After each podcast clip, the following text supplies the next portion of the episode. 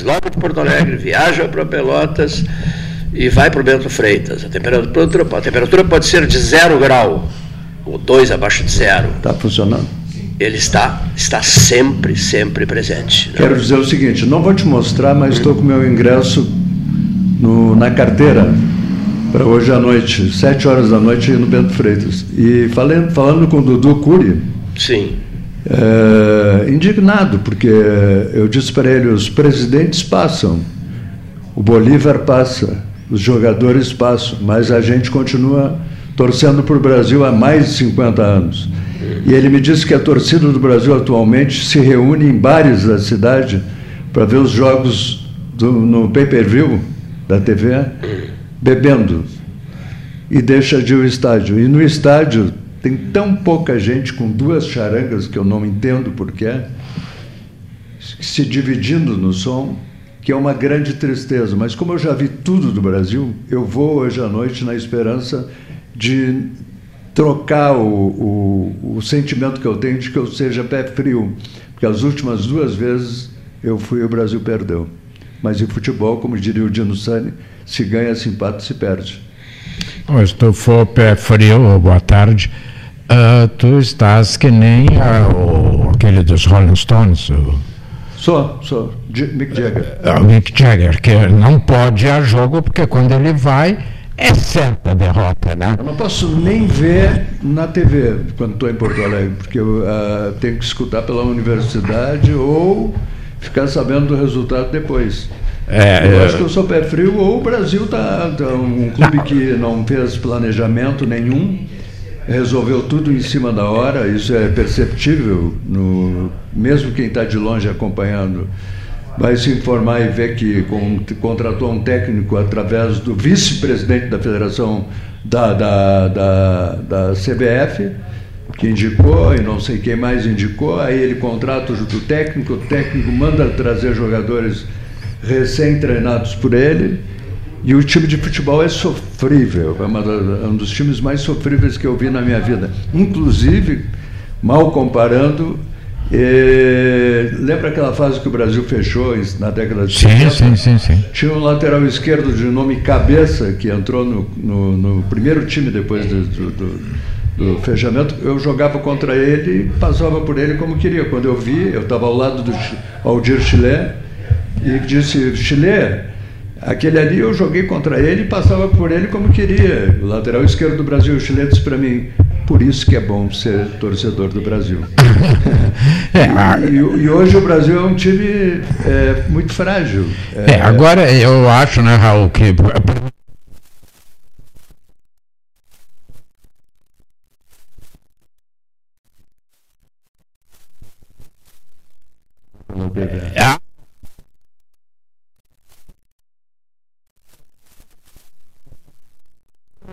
do lado B, porque ele fica em casa. É, no... Mas ele.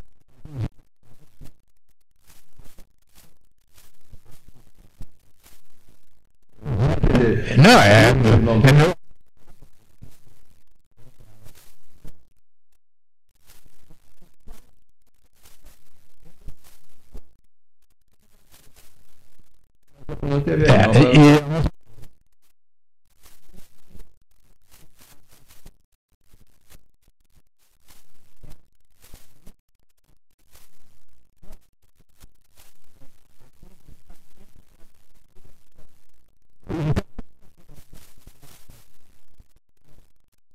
É, e, isso se reflete. E, e aí o, nos jogadores, se reflete na parte financeira, se reflete Sim. em tudo. Né? Ele só tem uma solução, é chamar o Cleiton de novo para fazer a preleção antes da partida, é como ele fez há muitos anos atrás. Né? Eu mandei um vídeo, uma vez me pediram um vídeo que eu fiz sobre a torcida do Brasil, que ganhou o prêmio de jornalismo.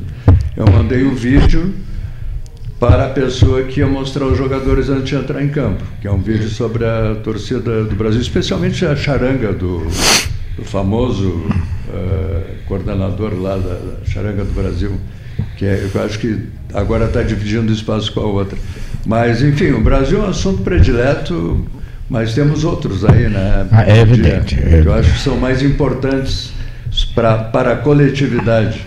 O Brasil chegou, só para complementar, na minha opinião, eu tenho trocado algumas informações com algumas pessoas do Conselho do Brasil. Eu sou um torcedor que me tenho como é, com toda a liberdade para falar bem e mal.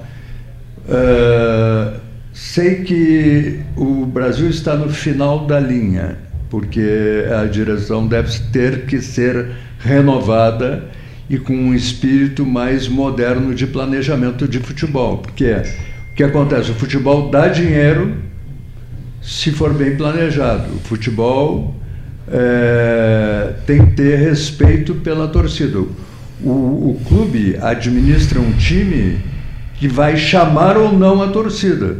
Os jogos da dupla Granal muitas vezes são feitos ao vivo, pela TV aberta, não, não TV fechada, pela TV aberta e o estádio está com 42 mil pessoas. É, Eu vejo lá eles felizes com indo ao estádio porque part... o, o, time chama torcedor. E o que está acontecendo no Bento Freitas, infelizmente, só chama torcedores doentes como eu. É, agora, eu só queria guardar as proporções, Cleito. Tu disseste que temos outros assuntos importantes a tratar. Uh, e temos. Né? São tantos, né? É, mas o Brasil é um assunto tão que se nós sairmos agora e, e dermos uma volta na quadra e perguntarmos para as pessoas sobre a Santa Casa, a crise da Santa pois é, Casa, é,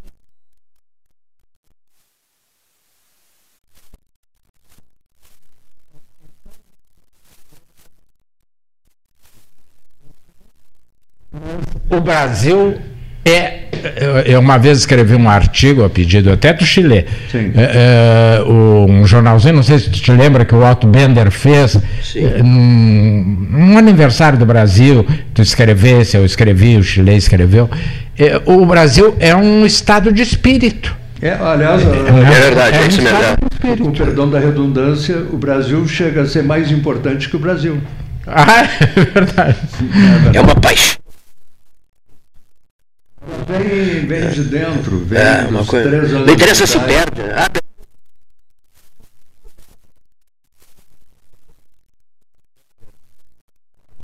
ia jogar, eu me lembro muito bem, assim, em São Leopoldo, coisa assim. A família abria a mão do leite para pagarem a viagem para ele representar a família é. no jogo, porque a família não podia ficar longe do jogo. É. Então, e, esse espírito é uma coisa. Se nós tivéssemos isso em relação ao país. É verdade. Esse nós, patriotismo. Esse patriotismo. É, mas uh, sabes que uh, uh, nos últimos tempos eu tenho ido ao estádio e tenho percebido a um pouco de fragilidade na, nessa questão da torcida no estádio. Ah, sim, né? sim, é Então é muito triste ver assim é, pouca gente no estádio, aquela tradição da torcida animada, é, com duas charangas dividindo som, tu não entende nada. É, o time frágil, não vou falar do técnico, eu vou falar do, do do, do, das pretensões do Brasil, que é sempre de permanecer na Série B, um clube que já disputou a Série A e foi terceiro lugar do Campeonato Brasileiro de 85, em 2019 contrata um técnico mediano para permanecer na Série B, quando poderia perfeitamente contratar um grande técnico, chamar a torcida de volta ao estádio com um nome eficiente, com um nome que possa levar o Brasil para frente e o Brasil sempre com esse espírito de aqui tá bom, aqui eu fico. Então, isso eu falo porque eu tenho visto decisões fraudulentas do, do Campeonato Gaúcho contra o Grêmio, entendeu? É, onde o Brasil é prejudicado em Porto Alegre e leva um vareio em casa e fica tudo bem, festejando como se fosse grande coisa. É, já tendo visto o Brasil em 98 ou 99 ganhar do Grêmio no Estádio Olímpico num sábado. Um sábado, eu lembro é, disso. Um sábado inesquecível. É, eu, é. eu fico indignado em ver esse comodismo. E, e acho que eu estou mais indignado com o Brasil do que com o Brasil. Tá certo. Antes de ouvir o Elomar, que tem um tema bem interessante conosco, para tratar conosco, o professor Varoto lembrou, e é uma situação delicada, né? bem delicada, no né? momento que a Santa Casa vive, com a greve, etc., nos problemas uh, de abrangência regional, porque ela atende a região toda. Esse é um problema, Esse. né? Que vem se arrastando há anos. Né? Tu conhece. Sem som... Mas só nós bancamos a Santa Casa. É a Universidade Católica, a Federal e a Prefeitura que a, isso é o pronto-socorro, já estou misturando. Banco, a Santa Casa já não está conseguindo dar retaguarda para o pronto-socorro. Então, é, é, um problema que nós temos um pronto-socorro regional, um hospital regional, mas sei, o, o, os governos estão. Ontem me disseram, não, não estão, estão em dívida com a Santa Casa, com os hospitais filantrópicos em geral. Né? É, uma, né? é uma dívida imensa e a Santa Casa uh, tem, como qualquer hospital, um custo altíssimo, porque só o serviço de hotel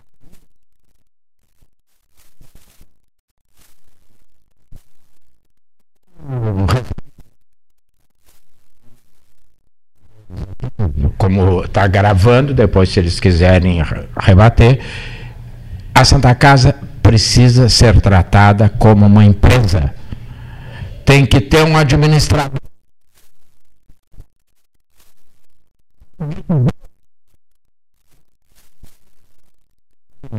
Vê agora o Hospital de Canoas, vê e conseguiu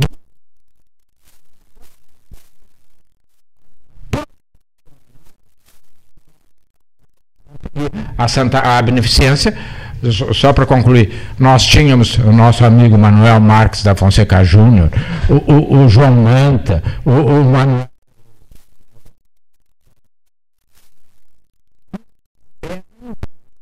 Se dedicar.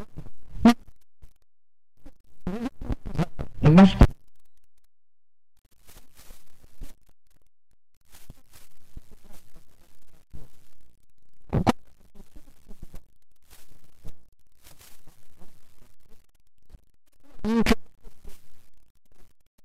aquilo como técnico, não técnico de futebol, mas dentro das regras. Técnico financeiro. Técnico financeiro, tu não, porque a legislação é complicadíssima. Tu tem a legislação financeira, tu tem a legislação tributária, tu tem a, a legislação trabalhista. Quem é que entende de tudo isso? Só um administrador. É, eu participei inteiramente.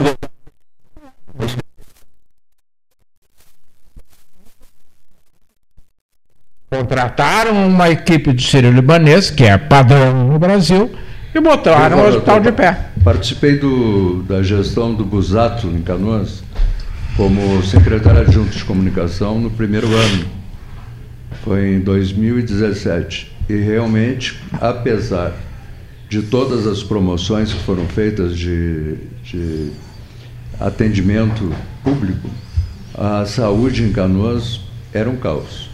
Era realmente um caos.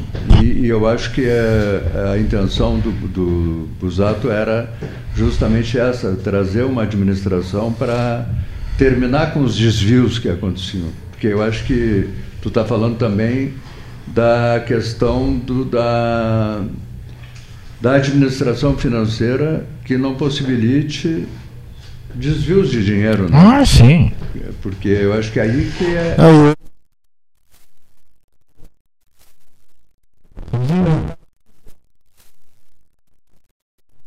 Lê, né, é que a Santa Casa está tentando, junto ao Banrisul, um, um recurso na ordem de 60 bilhões de reais. E óbvio que, mesmo sendo governador de Pelotas e tenha indicado o presidente do Banrisul, o governador não tem. Olha, bota 60 bilhões lá na Santa Casa. Ao contrário, de vulto, a gente tem exemplos, eles colocam profissionais na gestão para justamente saber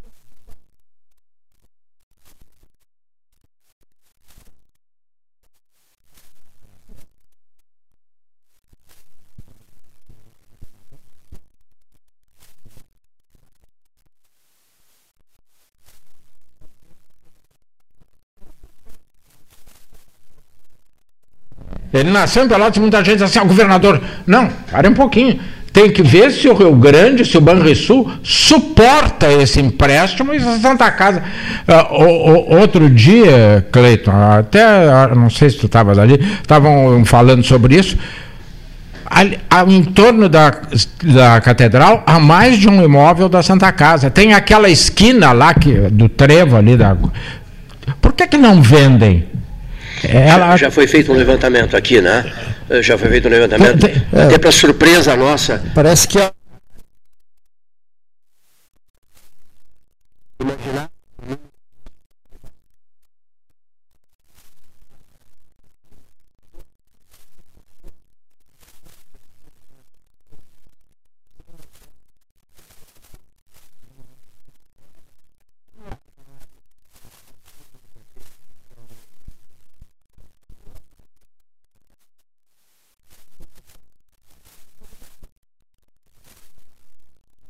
cartão no hospital que assuma a Santa Casa.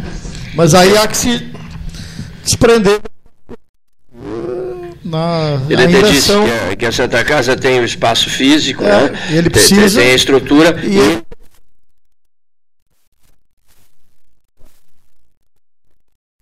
ocorrer uma parceria.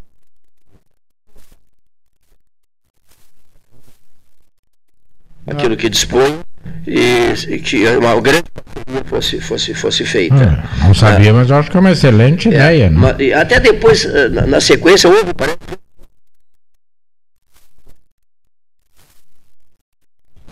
para que se pudesse fazer um anúncio.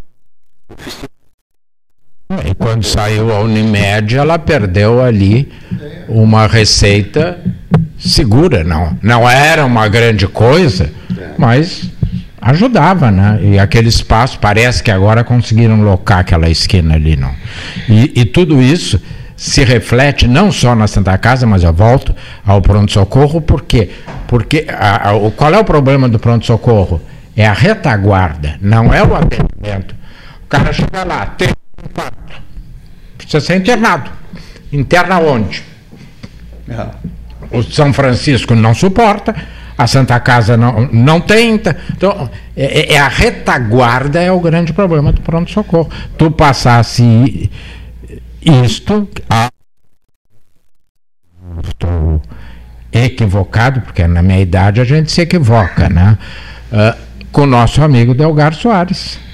Ah, isso mesmo, é, é exato. Eu exato, me lembro é, de tu ligando e tentando para conseguir o quê? Não o atendimento, mas a retaguarda para que ele pudesse ter prosseguimento no atendimento. Isso mesmo, para que saísse do né, e fosse levado é o grande problema para o hospital. Né? Porque esses dias até postaram, não sei se vocês viram, um, uh, um senhor deitado no chão. Aquilo não chega a ser um fake news, porque é uma, mas foi a família que fez, porque não e para denunciar, mas na verdade ele não estava no chão.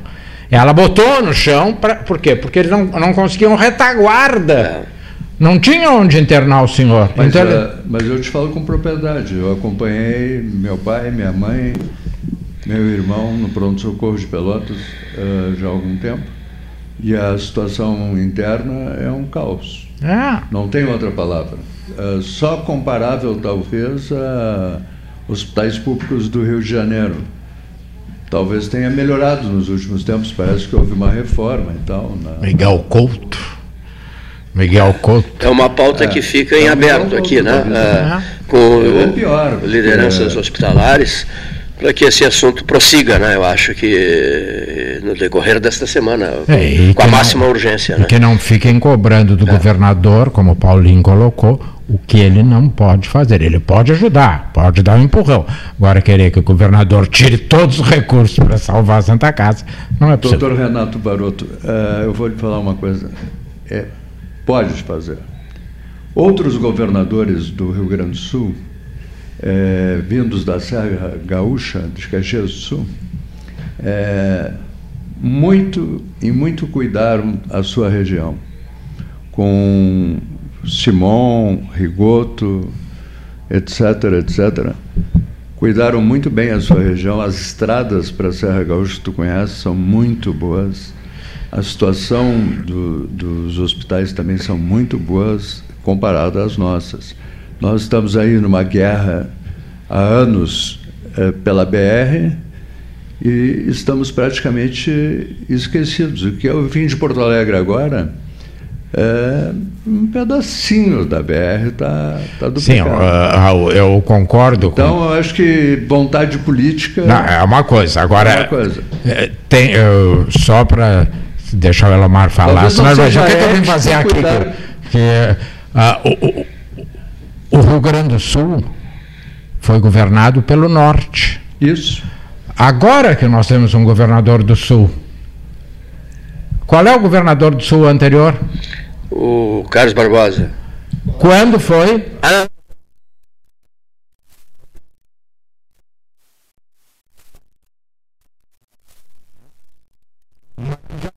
no Sul. Sim. Isso. É. Nasceu no Rio Grande do Sul. É. Mas do Sul para o Piratini foi o Carlos Barbosa, que inclusive construiu o Piratini. É, né? filho daqui. A 100, 100 ou 110? 110. 110. 110. Eu já falei demais. Ah, dá... Política numa cidade do interior é o Eduardo.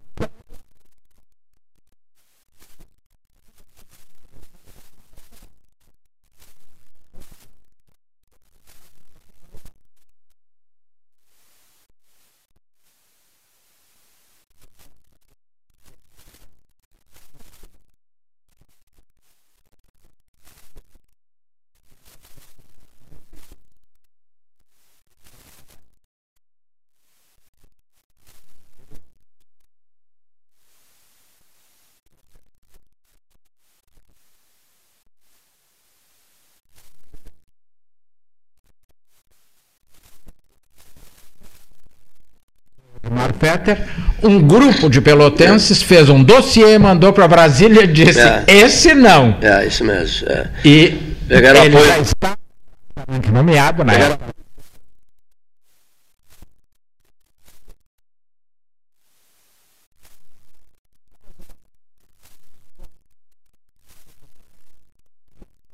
Então, não, é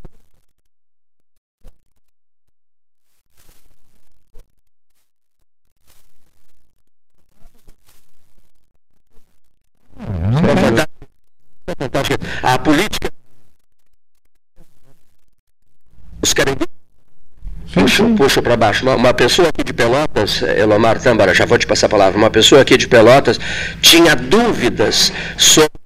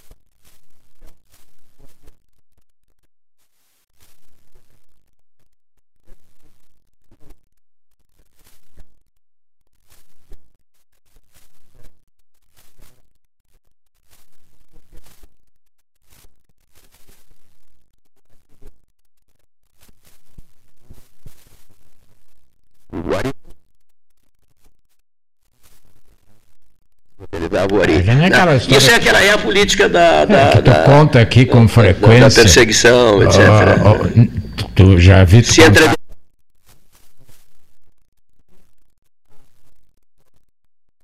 Mentira. Invenção do Teresa. É. O Papa vai dar um prêmio. Não acreditam, né?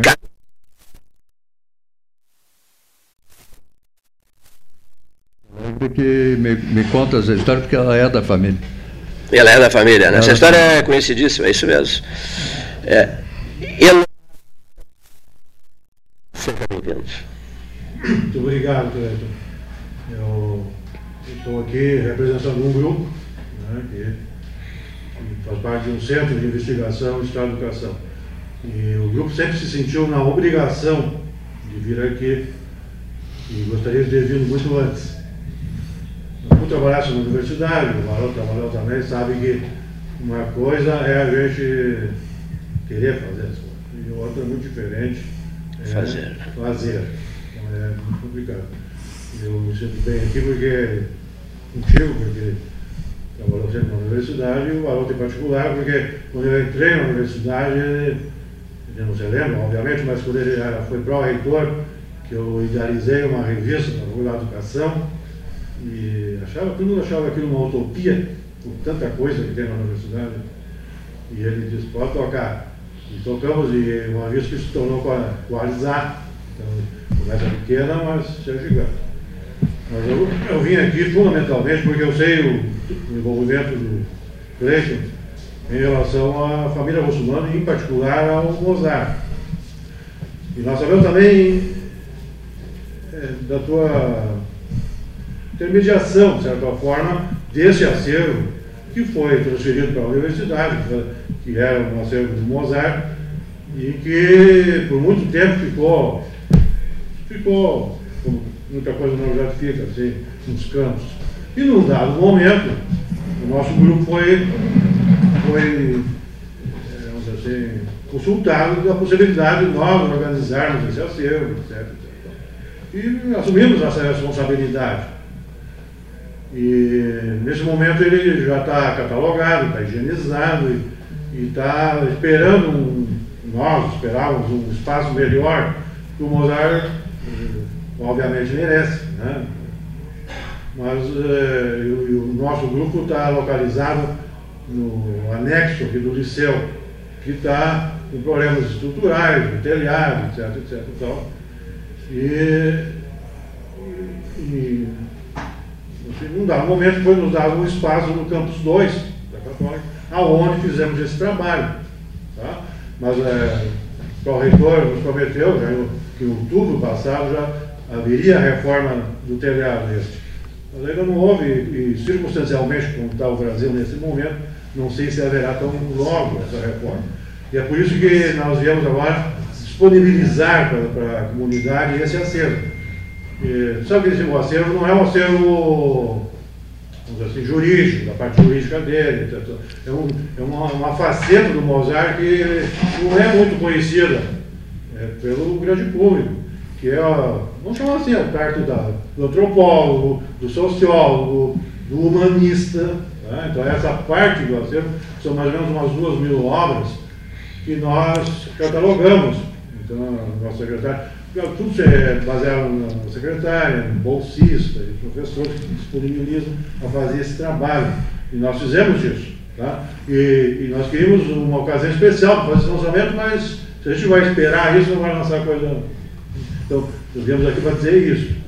E também, que eu acho muito importante, é, porque eu, eu assisto, ouço, né?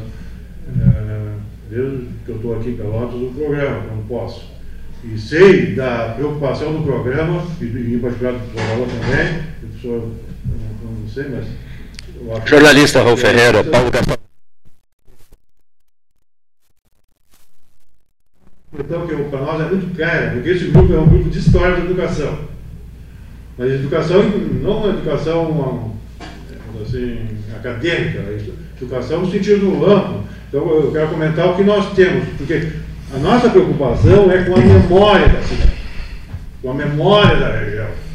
Claro, em particular com a memória da educação, porque eu estou na faculdade de educação, então há sempre uma tendência a privilegiar este aspecto. Mas o nosso grupo, ele, ele seria esse centro de estudos de história da educação, e tem então um, um outro né, componente que é o CETOC, Centro de Documentação. E esse é, centro de documentação que eu quero deixar bem assim visível nessa minha fala aqui contigo, de comentar. Porque é uma coisa interessante dela, porque Pelotas é sui eu não sou daqui, mas é, é, ela é diferente. Mas uma coisa que me chama a atenção aqui é a quantidade de pessoas que se interessam pela memória da cidade e também a quantidade de pessoas que não privilegia a memória da cidade. Ah, ah Elomar, primeiro, te cumprimentar por esse trabalho. Eu, eu confesso, assim, é, que eu não tinha a mais leve noção da sua da existência.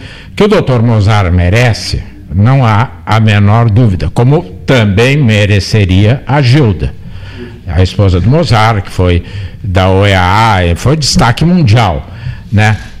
A irmã dele, doutora Rosar, minha querida amiga, né? Era uma figura extraordinária também, fundadora do Pelotas 13 Horas, era da equipe inicial. Ela dizia: Pelotas não valoriza a memória. Eles se encantam com uma pessoa, aplaudem, aplaudem, aplaudem, de repente você não chega de Delmar. Bota o Delmar para a rua e bota o Cleito. Isso que tu estás colocando me faz lembrar a queixa da Rosa. Então, nós não temos realmente Vamos essa. Vamos falar disso, Renato, porque é, nós estamos querendo lá um locus, que não é o.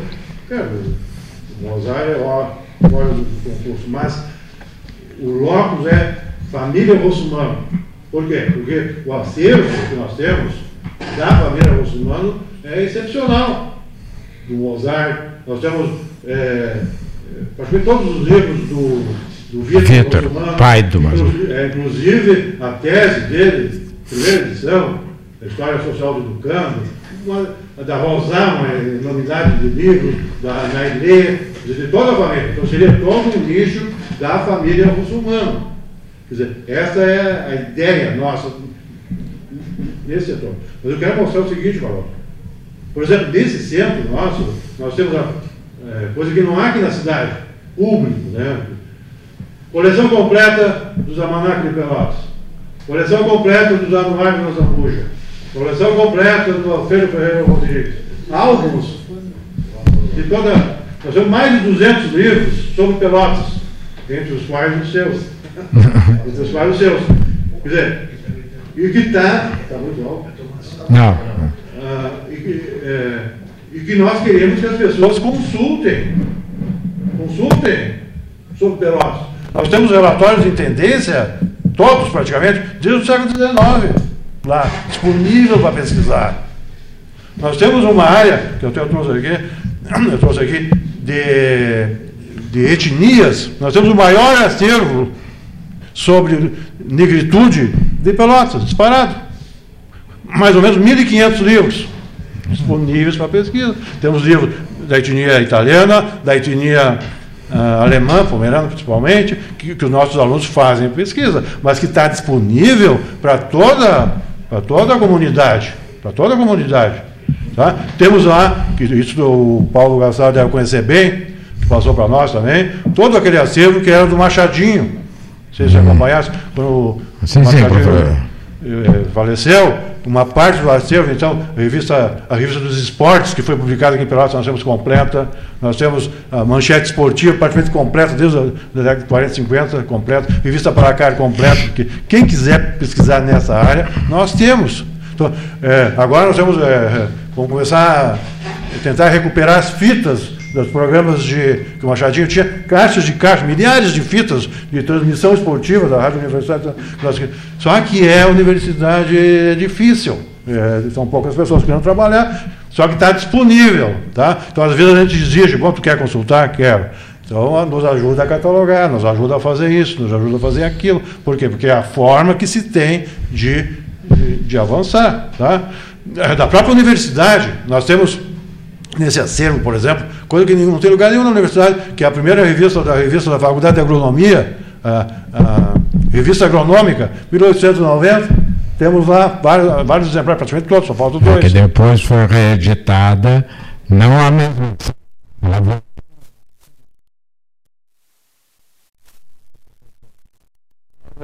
Temos, é, pena que o Neif não está aqui, é, material do, do Cezanco, do, do, do Horto Florestal. É, quer dizer, o que eu mostrar para vocês e para a comunidade que está nos ouvindo é que há um acervo disponível para fazer pesquisa em, sobre Pelotas e região. Tá?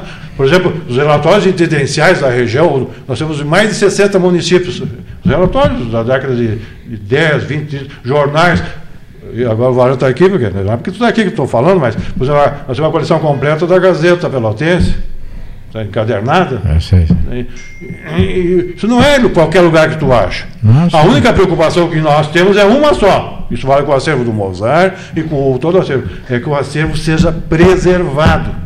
Seja preservado.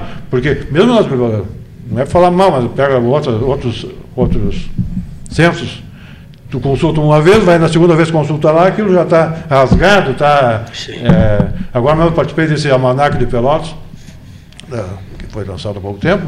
Eu fui num outro lugar ali, não dá para consultar, já está todo rabiscado, rasgado, etc. A gente quer preservar, quer estimular a pesquisa. Nós estamos agora fazendo aqui exposições com os alunos, para os alunos pesquisar Pelotas, escrever sobre Pelotas, conhecer Pelotas.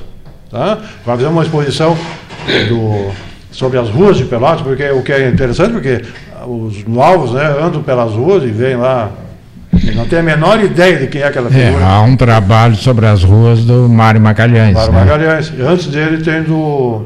Fernando Osório. Não, é outro que foi, que foi secretário aqui da prefeitura, como é que vai me escapar? Vitor, Ah, Vitor. Valpiro, mas o nome dele é, é Coelho. Agora me escapou o nome. A título do E doutor como se vai- o acervo físico, né? Porque por mais recurso, as grandes bibliotecas do mundo têm, obviamente, eh, altos recursos para digitalizar. Mas a segurança do eu preciso ver onde está, aquela coisa física, como é importante, porque se você guarda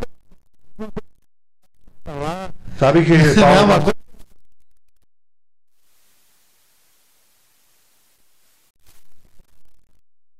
É você está dizendo, uma coisa é digitalizar, é uma coisa asséptica, tu É. vê ali, e outra é tu pegar um jornal, eu estava vendo hoje ali, o jornal A Nação, 1939, da época da guerra, e tu manusear e ver ali, ou você eu tenho, nós temos três ou quatro exemplares, por exemplo, do Monte Domecq, que você tem, que eu escrevi, tem um, tem um exemplar.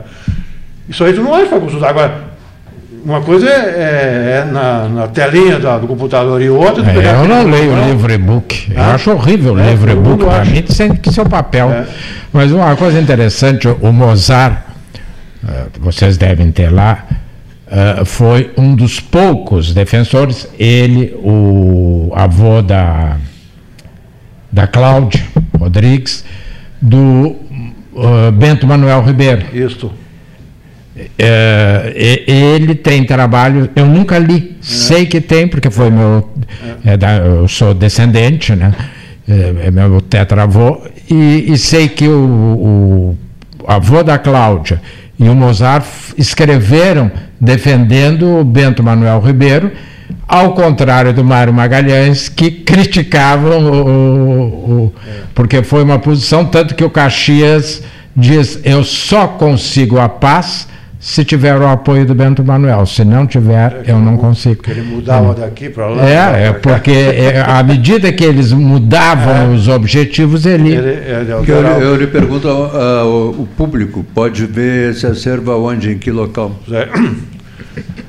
Em função dessa, dessa, dessa, desse problema, a forma de, de, de consulta é a seguinte: né? aqui no campus 2 da Católica, que agora, é, ex-campus 2 da Católica, que agora é campus 2 da, campus 2 da Federal, o antigo diocesano, nós temos uma sala, cara.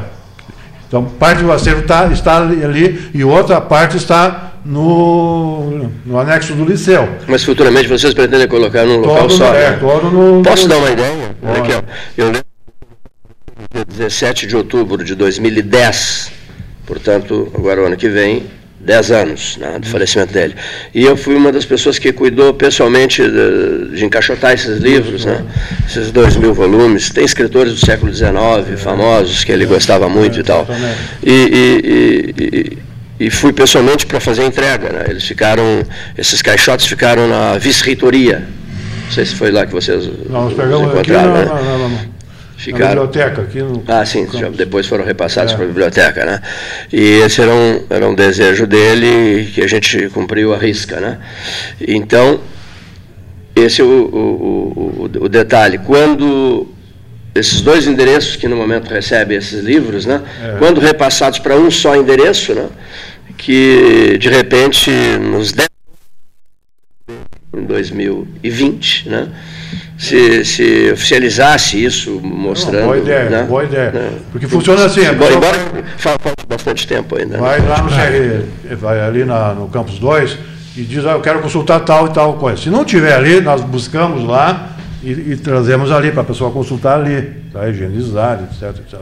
Porque lá, aqui no liceu, é, nós não temos gente, é a verdade, para manter alguém ali para atender. Qual é a quantidade de pessoas que procura essas informações? Não é muito grande, porque, como eu estava dizendo no início, é desconhecido. O nosso, porque é muito importante caracterizar que é um centro de documentação e pesquisa, não é uma biblioteca. Nós temos mais de 40 mil documentos. E, e temos acervos, por exemplo, o Colégio Salles Goulart que fechou, nós pegamos o acervo, um, um monte de, a, lá da, da agronomia, pegamos um acervo muito grande, etc. Tal. O problema é, é catalogar isso. Catalogar. Então o acervo é enorme. Então, o que, que acontece? Na prática, é que é um, um, negócio de pesquisa. Então, a pessoa vai pesquisar. A gente quer estimular a pesquisa. Não é uma, uma, mera, uma mera. Como é mal comparando a biblioteca pública, né? O cara pode consultar, etc. Ali não, tu vê, eu quero fazer uma pesquisa. Então, nesse momento, o maior público nosso é justamente o aluno de pós-graduação. Porque é, da área de história, na área de sociologia, na área de bens bem patrimônio, etc. Tal, que pesquisa Pelotas e que encontra ali uma enormidade de fonte. Nós, ah, é, mas é, é, óbvio que paulatinamente isso vai crescer. E por isso um dos objetivos de estar nesse programa é justamente divulgar, porque mesmo dentro dos professores da universidade, pouca gente conhece o acervo. E até no pessoal de pós-graduação. Se o dia estava falando pós-graduação de história com o professor, que trabalha com Pelotas, e não sabia desse acervo. Ah, mas isso me facilita a vida um monte. Claro que facilita. Imagina ter cento e poucos, ou quase duzentos, é, livros sobre Pelotas, todos do Fernando Osório, do Sr. Varoto, todos da Luiz Assunção, todo, todo mundo que escreveu sobre Pelotas, sem contar as, os relatórios de intendência, etc., os almos, porque os almos do Rio Grande do Sul tem uma parte que é de Pelotas, tal, isso é um, é um, é um, é um acervo não é porque eu, eu faço parte, eu até queria citar os outros professores, que é a professora Giana, o professor Eduardo e a professora Patrícia, que fazem parte eh, assim, do componente diretivo e que, se, de maneira abnegada, pegam parte da, da, da, da vida profissional dele, deles para, vamos dizer assim, atender as demandas que nós temos, porque nós somos pau para toda a obra. Nós temos que carregar a caixa, nós temos que fazer etiqueta, nós, professores não é atividade do professor. Eu posso imaginar, no caso do, do Mozart, uh, uh, os livros foram repassados, essas, essas caixas, no final, final de 2012. né, finalzinho, dezembro de 2012. É. Né, quer dizer, vocês, uh, para o ouvinte ter uma ideia, é demorado, é, é complicado, demorado. né? 2012, é. estamos em 2019. Porque é demorado. É, nós pegamos faz uns dois anos, em que quem fez isso, eu tenho que citar para a nossa funcionária, Débora Marquesan, tu, não sei se tu conhece, mas ela é esposa do César. E, e, e, ela que se dedicou a classificar. Então, qualquer um que trabalhou com biblioteca sabe que a parte de catalogação é demorada, porque você tem que colocar no, no, no software, e, etc, etc, e, livro por livro, tem que higienizar, botar etiqueta. Agora está pronto essa parte. Tá? Portanto, está é, pronto para o consumo. Está pronto para o consumo. E, e pronto para ser preservado, que é o mais importante. Agora, me surpreendeu tu falares no telhado, o que te chama de anexo é a antiga Cima cadeia. Da Cima da Rádio Federal. Eu não sei onde é a Rádio Federal também. É. Ali no, liceu. No, liceu, ali liceu, na parte dos fundos do liceu. Sim, mas o anexo é aquela parte de trás. Isso. Onde foi a cadeia pública. É, e onde foi o ICH muito tempo. Onde foi o ICH. Isso. E que este há uns 10 anos que está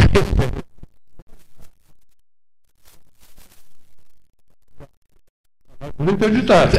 Ah, a há, água. Há muito tempo, já o, o Cleiton deve lembrar, houve uma época que o acervo uh, fotográfico. Lembro, lembro. Né? E, e, ali foi a cadeia pública, quer dizer, isso em 1800, sei lá, sei o quê. E, e, e que eu me lembro, essa história do telhado,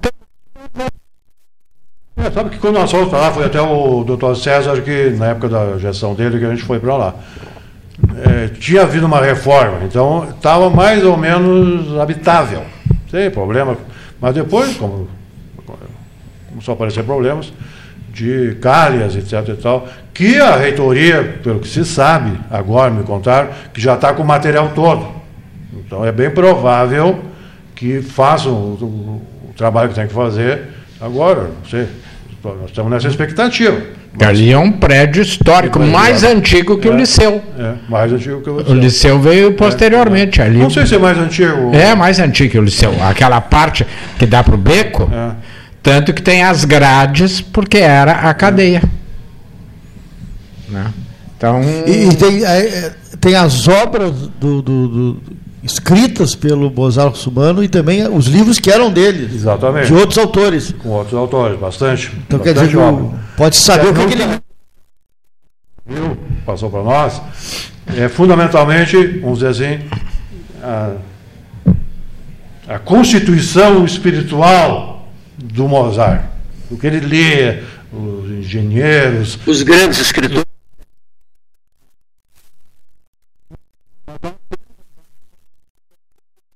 Em, em função de outras alternativas que nós. Então, da Rosar, por exemplo, do Vitor, uma coisa muito importante é dizer, quando morreu a Nailê, ou a Rosar, não recordo agora. Não, a Nailê está viva. Ah, desculpa, então. Não. Então, não sou especialista em rosto humano, é importante dizer, nós queremos que as pessoas pesquisem, mas eu. eu ah, então, mas uma, uma que morreu e que tinha, que tinha uma obra que eu quero comentar aqui, que para quem pesquisa, por exemplo, é, as relações de trabalho, é muito importante, que é o Jornal da Constituinte, de 1934, que o Vitor Russumano fazia parte. Está encadernado em, em 10 volumes, que é, então é o jornal diário da Constituinte. Então, para quem quer trabalhar, porque essa Constituinte foi muito, muito particular, né, na época de Getúlio e tal, e o, e o Vitor é, encadernou isso e está agora também fazendo parte desse acervo indiretamente o Mozart, obviamente, mas é, é da, da família muçulmana. Que, que esse, esse, acervo todo que nós estamos montando. Tá? O acervo é riquíssimo. Muito Eu rico. fico muito contente em é. saber disso.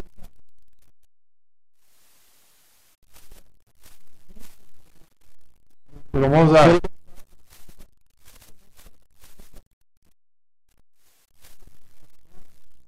Todos famosos, curioso. para ele, etc. E tal. Não é a parte jurídica, não, não vai um advogado lá querer saber uh, sobre, sobre, o. A parte jurídica foi levada para Brasília. Brasília. Exatamente. É, até e porque... outra parte que era do João Simões Lopes Neto, sabe, foi para outro caminho, que nós gostaríamos também de tê-la, mas é, esse faz parte da. É, dizem, o Cleiton pode confirmar, que era a maior biblioteca sobre João Simões Lopes Neto, era a dele. Mais do que maior, tinha algumas particularidades é, que eram únicas. Tinha, né, a arte, no nosso caso da Faculdade de Educação, tinha a Artinha, que era uma, um livro de, de uma cartilha de alfabetização. Que o... É essa depois foi lançada. Foi lançada depois foi pelo... Ele ajudou muito a dona Velha, né? Isso. A, a, é. a, a viúva, né? É, exatamente. E, e, lutou, lutou muito pela aposentadoria é. dela, etc, etc, etc. E ela acabou transferindo para ele esse acervo, que agora está numa outra pessoa, que eu não quero nominar, mas que está bem. A pessoa é uma pessoa muito responsável, etc. Um bibliófilo famoso aí, que tem esse acervo que era do Mozart. Ele fazia uma brincadeira sempre conosco, né? Ele dizia assim: é, Eu sou um homem que sinto muita, muita saudade do século XX, onde eu vivi os meus momentos gloriosos, etc. e tal, né? Já me sinto um pouco deslocado no século XXI, né? No finalzinho Né? Aí né, da, dos grandes escritores do século XIX, ele sempre fazia uma brincadeira. Puxa vida.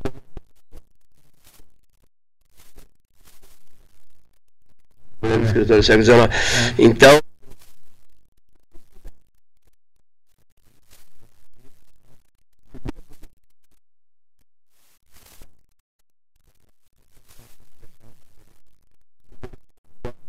de leituras, né? É, ele Isso era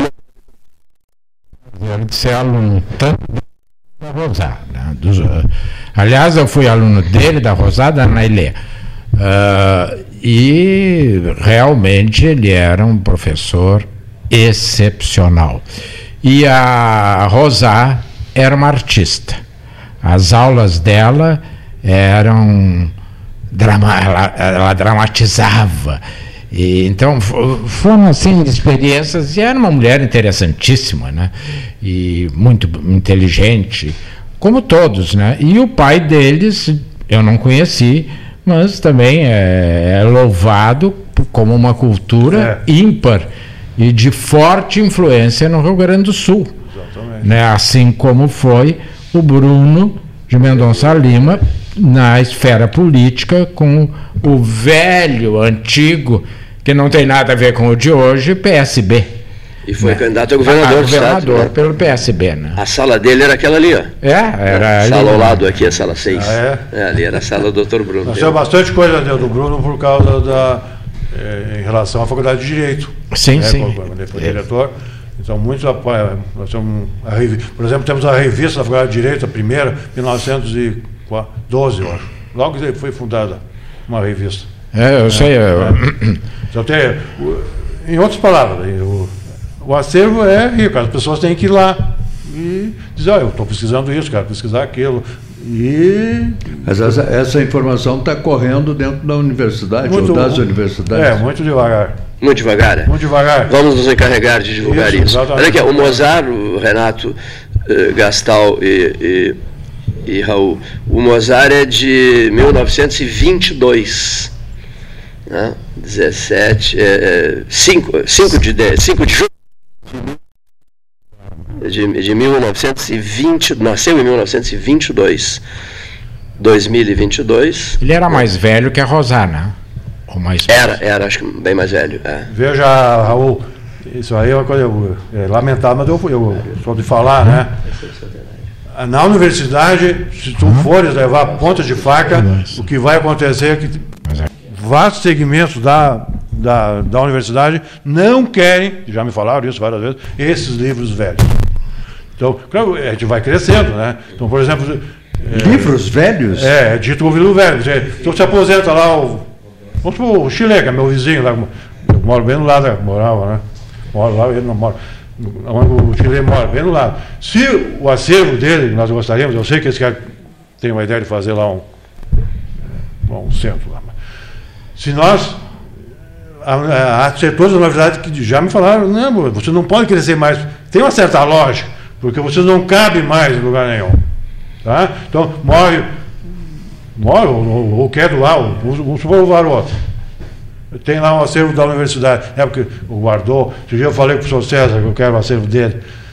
Aí eu, não, mas não pode, porque não tem. Eu falei com, com o Maneca lá do, que agora está aposentado da, da agronomia, que eles receberam acervo de várias pessoas que se aposentaram, professores lá, e que eu queria trazer, e que estou encontrando resistência. Por quê? Porque não é valorado. Parece que querem, há uma tendência na universidade de que a pessoa se aposenta e tem que ser obliterado, tem que ser esquecido. É, esquecido né? Porque é, essa, é, mesmo. Seu tem todo um acervo lá que eu quero pegar do acervo, nós vamos pegar do, do Biazanco. História maravilhosa. E é, é, e é complicado. Ah, o Biazanco, também foi na minha, na minha época de pró-reitor, a Gama Filho estava comprando a coleção dele. E nós conseguimos, a muito custo, convencer a viúva e auxilia daqui ao comprar que é a maior coleção de entomologia da Exato. América Latina. Exatamente. Nós íamos perder para a Gama Filho. E aí foi quando eu convenci o reitor de criar o museu Carlos Ritter e botar a coleção Bezanco. Mas, eh, Lomar, eh, o que tu estás colocando eu acho que a gente tem um exemplo claro. Uma vez eu tive uma, uma discussão, um debate para a reitoria, aqueles bons debates. É, bons. Transparente. O que, que é transparente? Uh, né? Bom, foi agora as comemorações de 50 anos da universidade. A história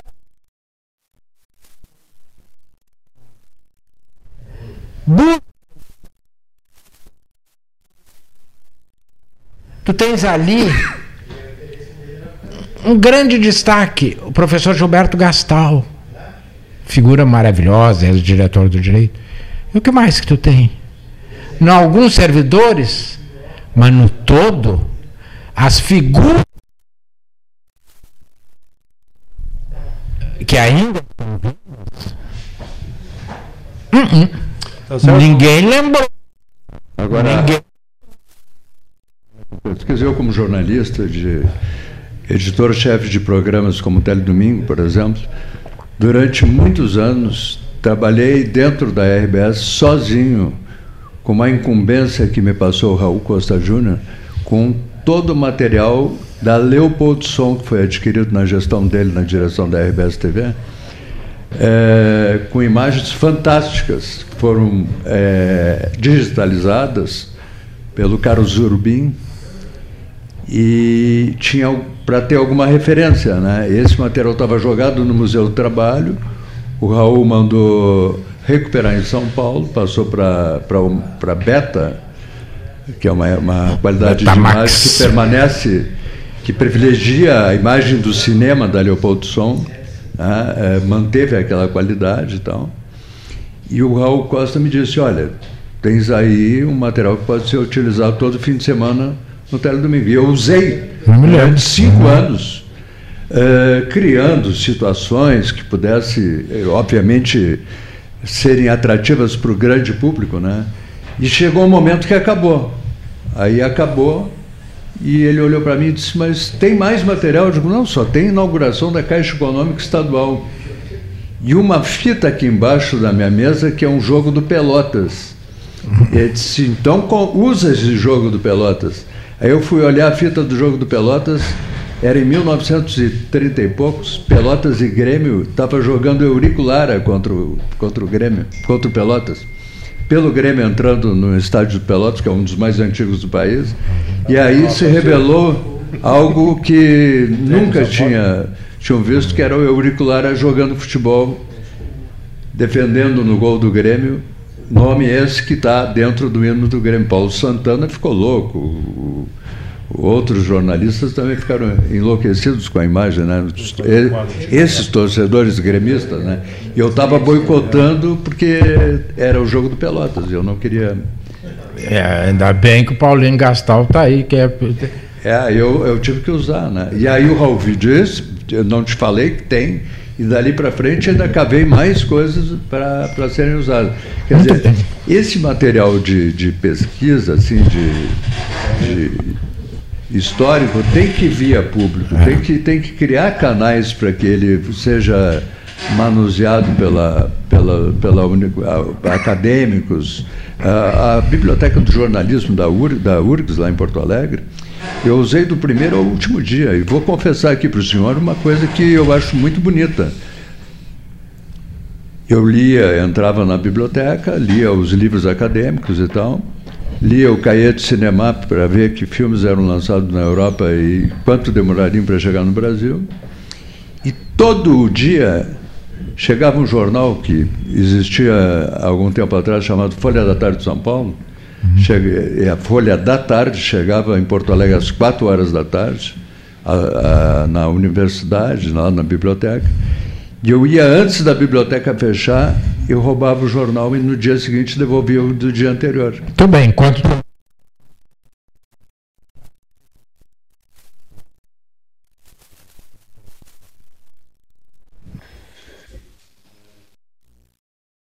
Paulo Moreira, Disque Baterias 24 horas. Há 120 anos, o Colégio Gonzaga vem transformando o mundo da educação. Com tecnologia, incentivo à aprendizagem de línguas estrangeiras e ao esporte. No Gonzaga, o aluno sai preparado para enfrentar o mundo. Colégio Gonzaga, 120 anos. Aqui você pode mais. Hotel Manta e Tours Parque Hotel. Consulte nossas tarifas promocionais. Central de Reservas 53 3225 2411 ou pelo site www.hotelsmanta.com.br. Associação Comercial de Pelotas é um dos órgãos mais antigos do país, sempre em defesa da classe empresarial, com uma história marcada pela transparência e pelo compromisso com seus associados. Faça parte do nosso quadro de sócios. A ACP está localizada no edifício Palácio do Comércio, Rua 7 de Setembro 274, telefone 3028 1541, com o ramal 200. A gente acredita que os pequenos momentos em família são muito importantes. Coisas simples como servir o café da manhã na cama, visitar seus avós no meio da semana, dar um abraço apertado em alguém especial. Queremos convidar todo mundo a ter mais momentos em família, pois são os bons sentimentos que nos movem e nos fazem acreditar em dias melhores, ao lado de quem amamos. Biscoito Zezé, carinho que vem de família. Bom Sul, qualidade em carnes suínas e bovinas. Avenida Fernando Osório, 6959. Telefone 3273-9351. Eu dirijo esse carro há 10 anos. É disso que eu entendo. De carro e de levar meus colegas onde eles têm que estar. Uma cidade é como um carro rodando 24 horas por dia sem parar. Sempre tem algo acontecendo, uma instalação aqui, um concerto ali, toda hora. E é aí que eu tenho que levar os rapazes. E quando tudo termina, você abre a sua torneira e a água chegou de novo onde devia estar. Sanep, água, esgoto, drenagem e resíduos sólidos. Suba no caixote do Café Aquário para debater a duplicação da BR-116. A Ecosul investe em tecnologia para facilitar ainda mais a sua vida. Agora é possível pagar o pedágio com o cartão de débito. Isso mesmo Além das formas tradicionais de pagamento, a concessionária implantou este novo método para oferecer agilidade no atendimento em seus guichês e mais praticidade no dia a dia dos usuários das rodovias que a administra. Ecosul, sempre perto de você.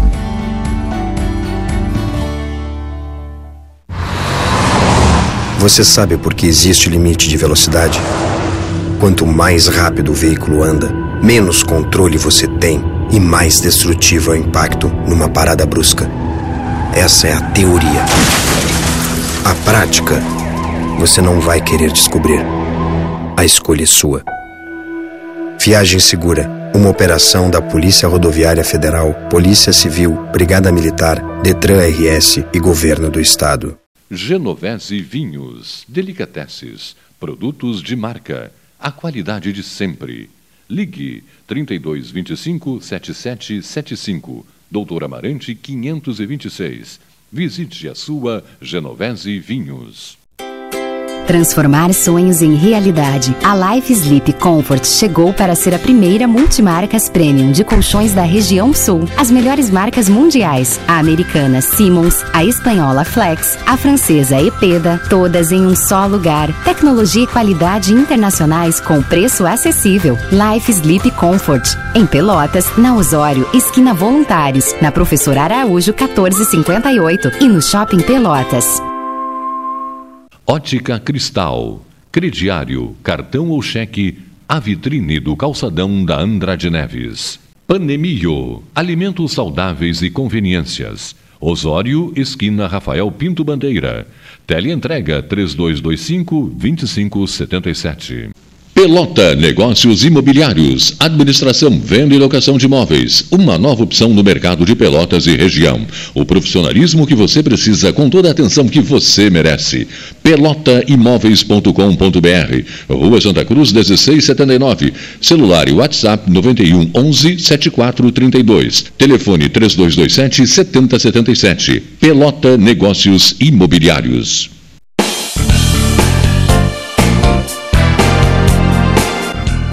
Faça o seu certificado digital e ganhe mais agilidade nos seus processos.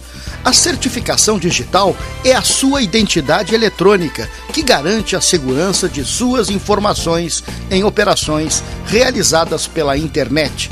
Tem validade jurídica igual ao CPF e CNPJ. 1. Um, certificação digital. Anchieta, esquina Neto.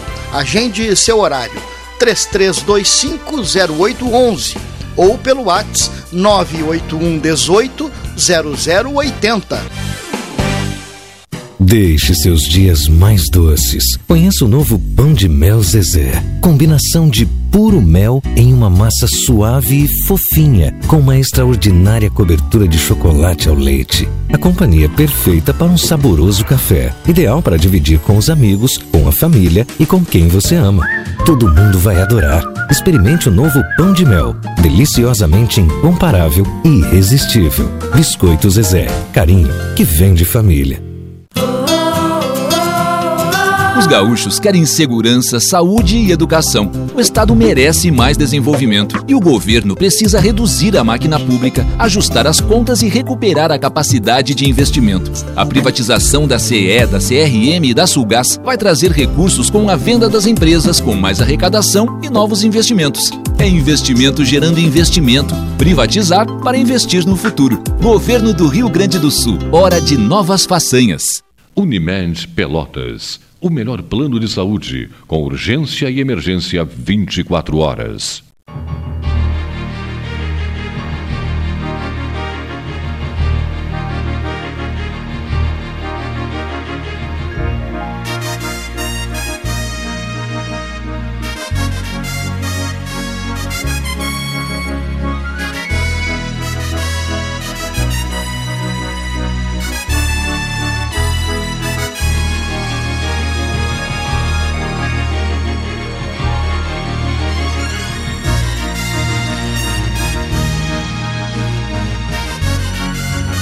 É, do que falar. É o assunto do momento. Do frio, do vento. Frio nos pés, frio que entra pela. pela... É, as, frio nas esquinas da vida, né? Os ventos. É, os ventos. Relatos. Puxa vida. Frio físico, né? Frio Porque físico, é lógico. Se tu é. for para o Congresso Nacional, tá prendendo fogo. É. Né? Tá, tá, cada dia é, não se sabe o que vai acontecer. Nem é cada dia, eu vi uma repórter, colega nossa, dizendo, não se sabe o que vai acontecer daqui a uma hora. Porque é, é uma imprevisibilidade nos três poderes. Porque não é dizer, eu falei no Congresso, mas o Judiciário, agora o Gilmar Mendes trancou essa ação contra o Sérgio Cabral, né? e isso é o início de um desmonte, a meu juízo, posso estar equivocado, de, dessas ações contra. Bom, e o grande, a grande questão é quem vai suceder Raquel Dodge. Porque os nomes que estão em destaque, ontem o nome em destaque é um procurador que disse textualmente que a Lava Jato é um escândalo e que não pode continuar. Bom, eu temo muito porque a, a, a revolta popular ela se dá sempre né, por um grão de areia. É que nem o que transborda o copo é a gota, não é a água que está dentro do copo, é aquela gota a mais. São os 13 centavos. É, os 13 centavos. Eu, eu não sei se a população vai aturar um, medidas que botem essa gente toda na rua. Imagina. Quer dizer... É, agora, o que, o que eu acho que está muito evidente assim no cenário político, não na, no, no, judiciário, mas no, no, no, governo, é que quem está governando de fato é o presidente Rodrigo Maia. Né? Já há algum tempo, com muita habilidade, ele tem conduzido o Congresso assim de forma é, muito hábil. E porque Uh, com todas as desculpas a quem votou nesse presidente, é, é hilário o, a forma dele governar. Né? É, e, e uma coisa assim que eu acho que acho não, tenho certeza, está surpreendendo, é que todo mundo estamos tendo de volta um governo militar.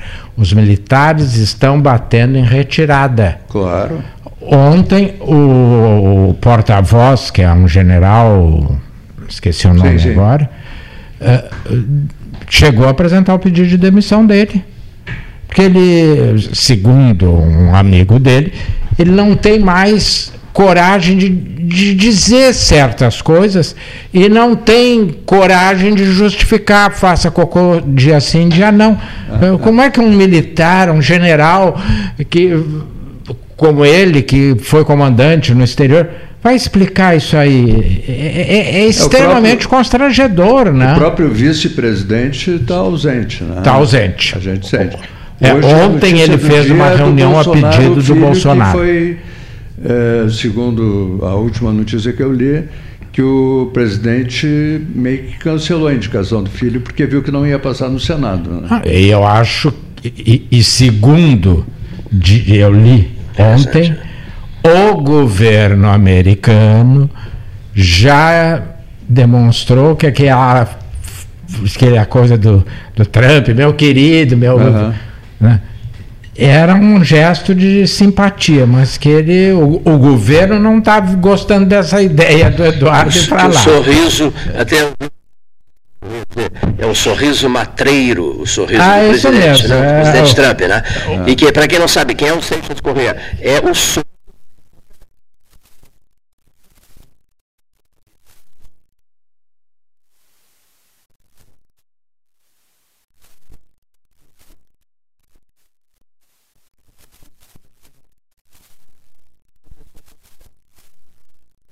Ele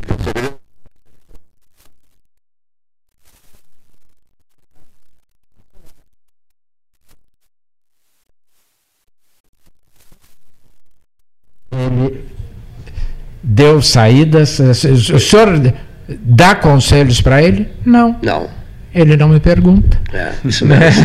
então, ele, ele, saiu sempre diplomaticamente, elogiou a cultura do genro, é. mas foi firme que o Brasil tá não tem política externa. Não tem política externa, isso mesmo. E aí disse mais uma a questão coisa. Questão da Argentina, por exemplo. A questão, bom, a questão da...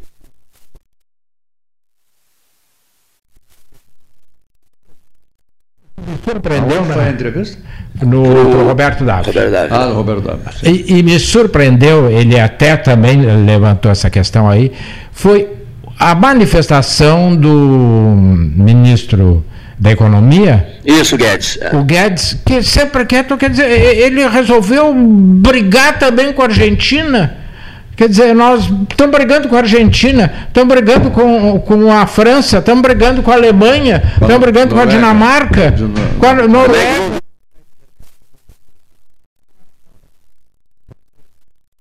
A linha branca, eu tenho dito muito isso, até escrevi.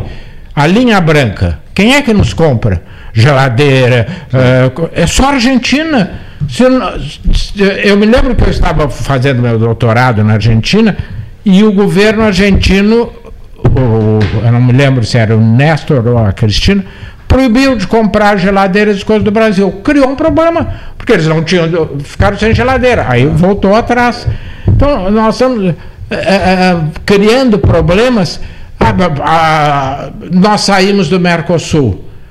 Ah, pode ser que eu me engane, mas a União Europeia, se o Brasil sair ou se a Argentina sair, acabou. E ontem o embaixador disse uma coisa muito interessante, que eu já tinha pensado, mas não tão fortemente. Foi feito o acordo. Que acordo? Qual é o acordo? Onde é que está o acordo? É que deu o texto do acordo? É Quais são os pontos do acordo? O que, que nós temos de concreto? Nada. Nada. É. Uma semana depois, o presidente brasileiro briga com o presidente francês. Duas semanas depois, com a, com a chanceler alemã.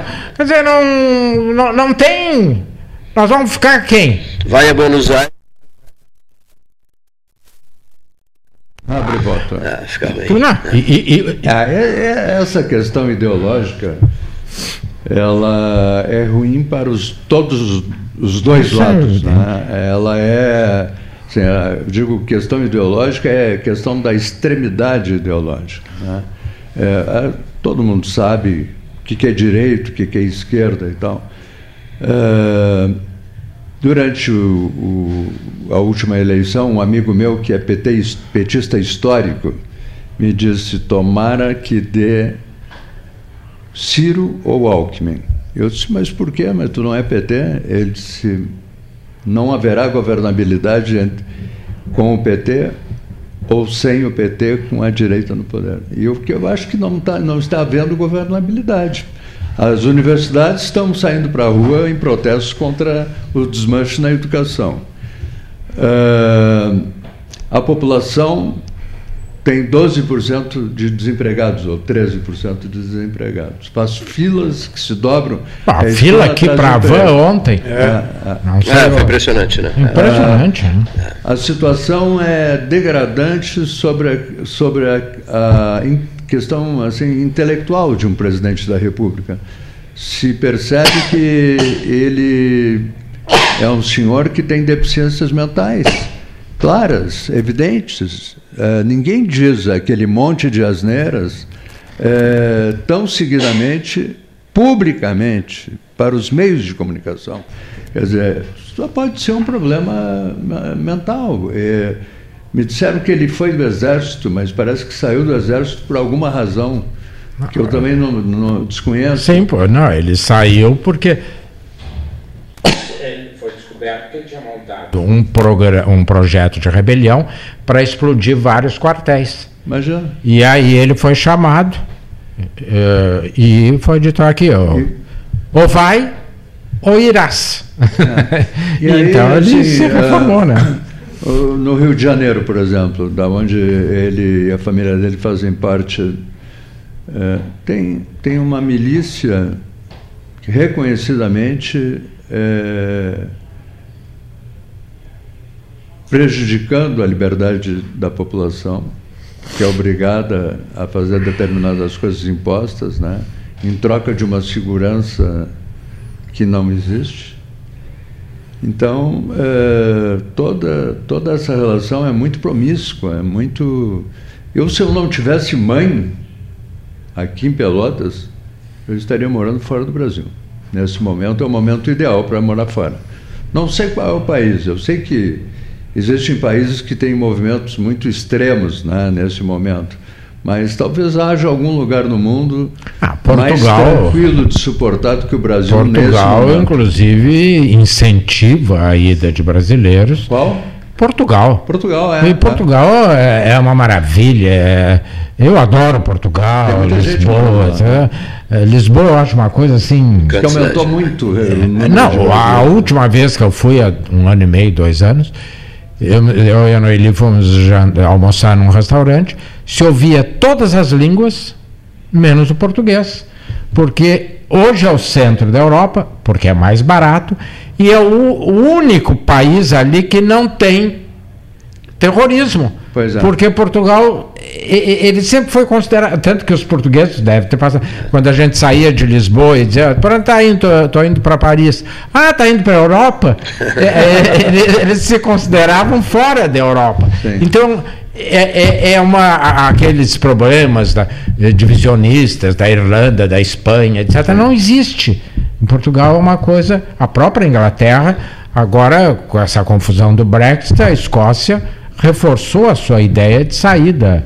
Há um aspecto Haroldo, do, do nosso presidente que eu, eu queria chamar a atenção.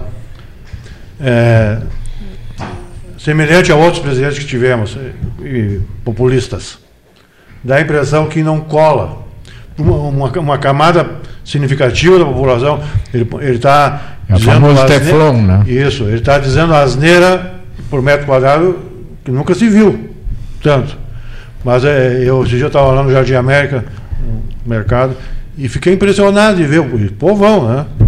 Assim. Adorando. Era, é. é. Mas é então, é isso. Parece que não cola. É, e outros presidentes têm isso também. É, tu pode. Quem defende, defende. E quem é contra, Quanto mais asneiras ele diz, eu, mais. Eu acho que independe do que ele falar. Se ele falar qualquer. É um, é um fenômeno sociológico. É um fenômeno. É um fenômeno, é um fenômeno criado pela. E eu acho, assim, pelo desequilíbrio dos últimos governos de esquerda no Brasil que criou esse fenômeno chamado Bolsonaro. É, mas também é um pouco, né, Raul, é, um fenômeno mundial é, ah, nós temos o Trump, nós temos na, na Europa é. vários países que, aquele o, né? o, movimento cinco estrelas aquele é. da, da, Itália. Da, da, da, da Itália é. né? que é um palhaço. Agora, um outro, eu não me lembro qual é o país, a Polônia, acho que foi, que também é um palhaço circense, ganhou a é, presidência. Quer dizer, então há, há um a, a, a, esquerda, por exemplo, na França, se desmontou.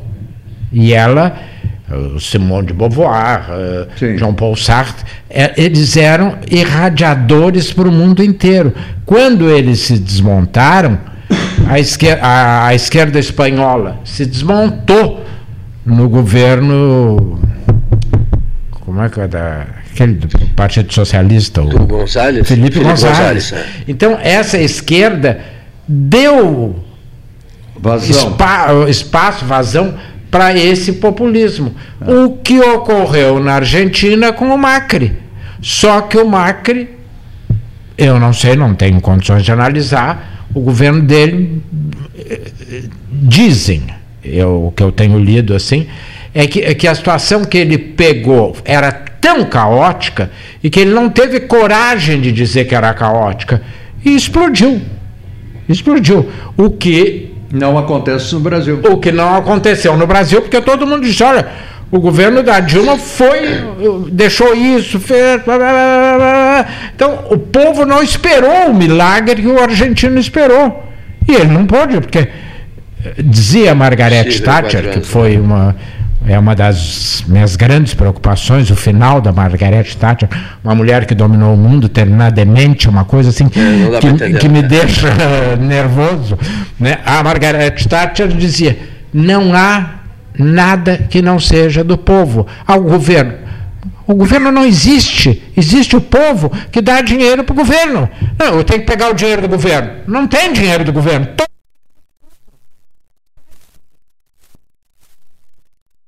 Eu acho que é, é, é, é, isso ocorreu assim no mundo de uma forma generalizada. E o esse Chile, silêncio do é. Macri, esse silêncio do Macri, deixar rodar a coisa, deixar correr, vai, vai ter um preço, vai custar muito caro para ele, né? Ah, eu acho. Eu, eu não, entendo, não acompanho, assim, mas o que eu tenho lido, o que eu tenho ouvido, é, só por um milagre ele, ele ganharia, consegue ele ganhar. Reverter a situação. Reverter a, a chance dele estaria em todos os outros candidatos apoiando justamente. Bom, mas aí vem a velha questão, a gente que faz jornalismo, transfere o voto? Um dos poucos casos que eu conheço de transferência de voto foi do Paulo Maluf pro, pro Pita. Pro Pita, isso mesmo, prefeitura Ele inventou o Pita e ninguém sabia quem era o Pita e ele. O Brizola não transferiu. O Brizola nunca conseguiu transferir voto. Não, não, não transferiu para o Lula, né? Não, não transferiu nunca. Não conseguiu aqui. Era o vice, não era? Era o candidato a vice, lembra? Não. É? Nem naquela época, nem agora. Não. É. Nem não. na última eleição. Não, não, é, a Marina Silva não transfere voto. É, é, é, é muito difícil. Por quê? Porque no, nós não temos um processo ideológico. Nós temos um processo de ídolos. Nós votamos nas pessoas. Na, é, naquela determinada pessoa. É, é, o Raul. Ah, não. Se não é o Raul, não adianta ele dizer que o Cleito é bom. Não é o Tem Cleito... que ser Bom, eu votaria no Cleiton, eu também Mas votaria. que interessante isso. Mas primeiro nós não, precisamos não que ele seja candidato. É, é, Renato, não há transferência mesmo. Não, né? não há. Não o, há. o caso, vê que o, o Jânio Quadros não conseguiu. A família Goulart não conseguiu. conseguiu. O filho ficou em penúltimo, o neto, foi filho ou neto? Christopher. É, em penúltimo lugar na eleição presidencial. Mas o Christopher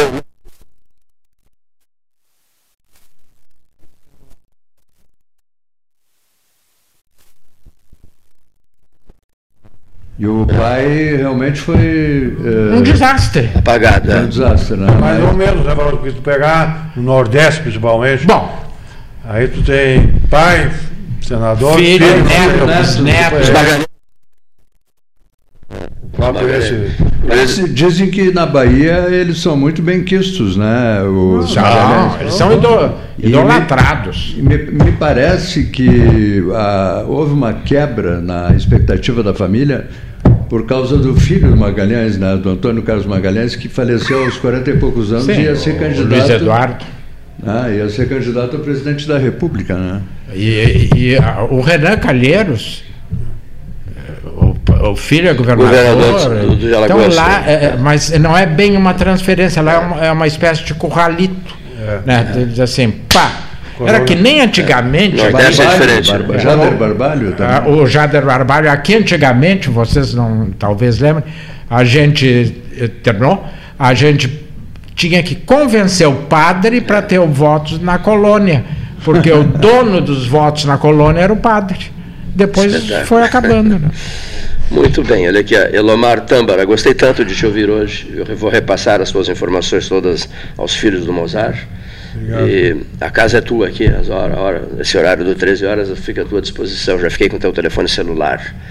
Professor Renato Luiz Melo Varoto, jornalista Raul Ferreira, gratíssimo aos que estiveram conosco hoje neste vigésimo dia né, de agosto de 2019. Gelado. Gela, bota gelado nisso. Né? Um bom jogo, Raul, hoje à noite. Obrigado. Né? Nos representa. Boa tarde, senhores ouvintes. Eu vou representar o Dudu no estádio. Dudu vai estar... botar uma história que eu não quis falar aqui, mas